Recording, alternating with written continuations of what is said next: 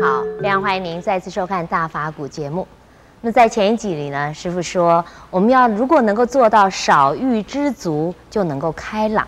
那么如何能够做到少欲知足？少欲知足又有多重要呢？让我们继续来请教圣严法师。师傅您好，陈小姐好。是师傅您说啊，要开朗的话就要少欲知足。那么究竟少欲知足对我们来讲，对净化心灵来讲有什么样的重要性？人贪得无厌，这是非常痛苦的事。贪到了以后，就怕失去；贪到了以后，希望贪得更多。这个佛经有这么一个比喻了：人的贪欲，这种强烈的一种毒害啊。有一点像人口渴的时候喝盐水。嗯。你越是口渴呢，希望多喝一点水。嗯。盐水喝的越多呢，希望多喝更更渴，更渴呢就是更喝水，到最后整个的人就变成了一个盐巴人呢，就是咸死咸死了。这个欲望是无止境的，而欲望本身呢？就是一种火，就是火是应该是釜底抽薪才行，不能够火上加油的。嗯火上加油呢，火越大；釜底抽薪呢，火就会越来越少。少欲知足的意思啊，作为一个普通的人，有身体存在，一定需要生活的必需品。没有吃的，人不能活；没有房子住，就没安全；没衣服穿，冬天会冷；夏天呢，可能呢，也会受到一些虫啊、蚊子啊咬。所以，衣食住，这是必需品啊，还是要。没有的话呢，我们这个身体就没有办法维持。可是呢，要的不要贪得无厌。那么一般的人，这是为了满足自己的一种啊莫名其妙的虚荣，还有莫名其妙的不安全感，因此呢，希望追求更多更多的。另外还有一种，就是希望满足自己的肉体的刺激、官能的一种啊享受，而希望呢。越多越好，越多越好。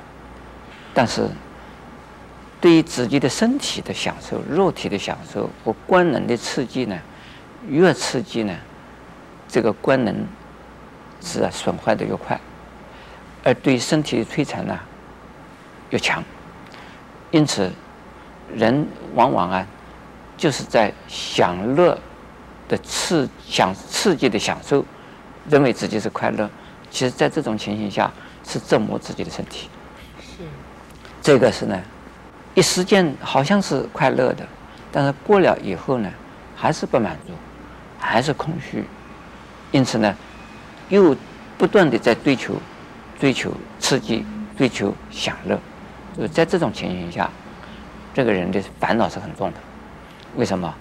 不断的在追求、追求满足，但是满足是一时间的，不能够满足一次以后就永远满足。那永远追求，永远不满足；永远追求，永远不满足。在这种情形下，这个人实在是在烦恼之中，并不是在快乐之中，也没有一种啊安全的、真正的安全的这种保障存在，而不断的在追求啊那个更多的保障。有的人说，金钱能使鬼推磨，对，这是真的吗？好像是有他的道理。有一些地方有钱的人。也会有有权，也也会有势，然后呼风唤雨。是，是有很多的人是认为迷信呢，这金钱是有这样子的能力，但是财富是不是真正有这样的能力，不一定，要看你怎么运用它。